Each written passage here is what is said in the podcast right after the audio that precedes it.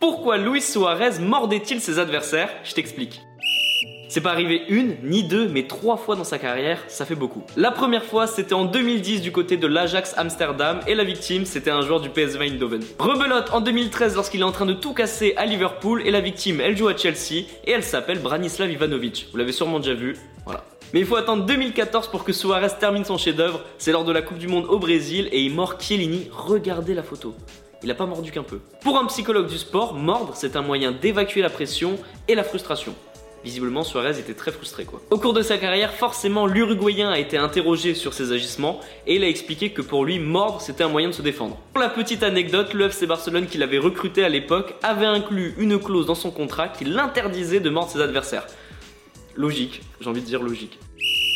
Les amis, rendez-vous demain, même heure, même endroit pour un nouvel épisode. Si ça t'a plu, n'hésite pas à t'abonner, activer la cloche, liker, commenter et surtout mettre 5 étoiles. Et oui, j'allais oublier, si t'as une question, peu importe laquelle, il n'y a jamais de questions bêtes, pose-la en commentaire et j'y répondrai dans un prochain épisode. Foodcast est à retrouver sur Spotify, Deezer, Apple Podcast et toutes les autres plateformes. Je te dis à demain, ciao